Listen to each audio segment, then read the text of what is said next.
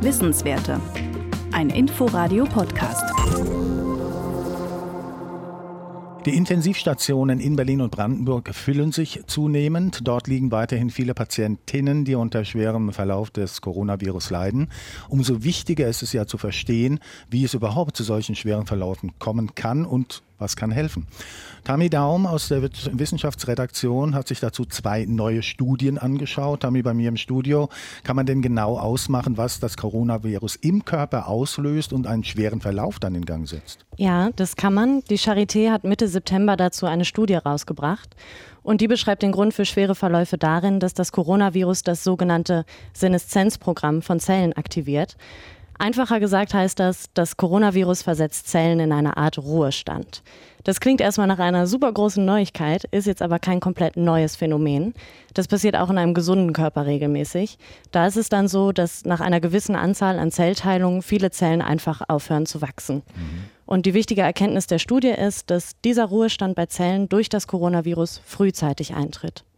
Wie genau kommt es dann zu, durch eben diese Zellen zum schweren Verlauf?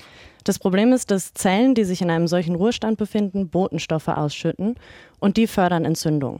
Darauf reagiert dann das Immunsystem und die sogenannten Fresszellen des Körpers werden aktiv. Die sind dafür verantwortlich, Bakterien oder Viren unschädlich zu machen. Und genau das wollen sie in diesem Fall auch tun. Ähm, sie machen sich auf den Weg, um alle Zellen, die sich im Ruhestand befinden, zu beseitigen. Und da zeigt die Studie dann das zweite Problem auf.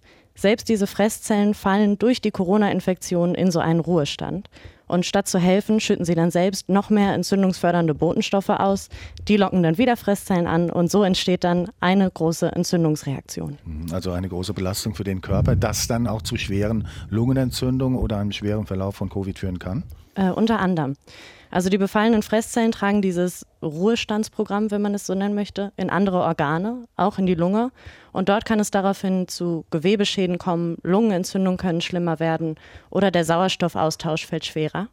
Ähm, und durch diesen sich verbreitenden Ruhestand von Zellen kommt es außerdem dazu, dass Blutgefäße Stoffe abgeben, die Verklumpung fördern. Dadurch können sich dann kleine Blut Blutgerinnsel bilden. Und das sind dann alles so diese typischen Komplikationen eines schweren Verlaufs, die da zusammenkommen. Mhm. Das Gute ist ja, wenn man erkannt hat, woran es liegt, äh, kann man den ableiten dann, äh, was man dagegen tun kann. Also was die Forschung dann zum Beispiel in Medikamente umsetzen kann. Ja, es gibt tatsächlich bereits vier Mittel, von denen man weiß, dass sie diese ruhenden Zellen angreifen können. Im Rahmen der Studie wurden die auch schon in Tierversuchen getestet und die Ergebnisse zeigen, dass alle Mittel, manche mehr, manche weniger, wirksam waren und diese entstehende Entzündungsreaktion bremsen konnten. Und wie genau das jetzt im Menschen angewandt werden kann, also wie hoch die Dosis sein darf beispielsweise oder zu welchen Nebenwirkungen es kommen kann oder ob es unterschiedliche Reaktionen auf die Mittel zwischen jüngeren und älteren PatientInnen gibt, all das muss noch geklärt und erforscht werden. Zunächst ist man ja davon ausgegangen, dass vor allen Dingen ältere Menschen von schweren Verläufen betroffen sind. Inzwischen aber hm, stellt man ja fest, dass es viele schwere Verläufe auch bei jüngeren Menschen gibt. Gibt es da neue Forschungsergebnisse? Ja, auch die gibt's. Ähm, es gibt eine neue Studie, die hat sich schwere Verläufe von Covid-19 bei jungen Menschen ohne Vorerkrankung angeschaut.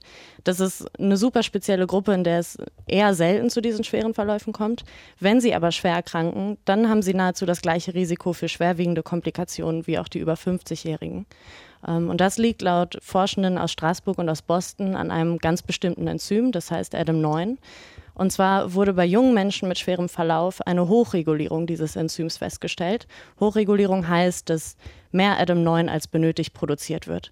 Und durch diese Überproduktion äh, kommt es dazu, dass die Virusinfektion und das Vermehrfachen des Coronavirus im Körper erleichtert wird. Mhm. Auch hier die Frage, Adam 9, äh, wäre das ein Anhaltspunkt für Medikation, also Entwicklung eines Medikaments? Ja, ähm, in der Studie wurde das Enzym ähm, aus dem Körper entnommen und gehemmt.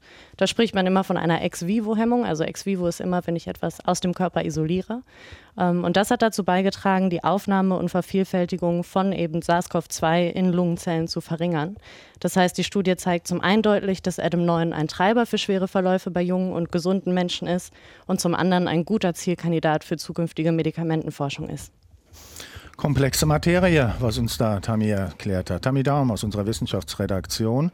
Vielen Dank für die Infos zu zwei aktuellen Studien, die Ursache für schwere Covid-19-Verläufe gefunden haben. Wissenswerte. Ein Podcast von Inforadio. Wir lieben das Warum.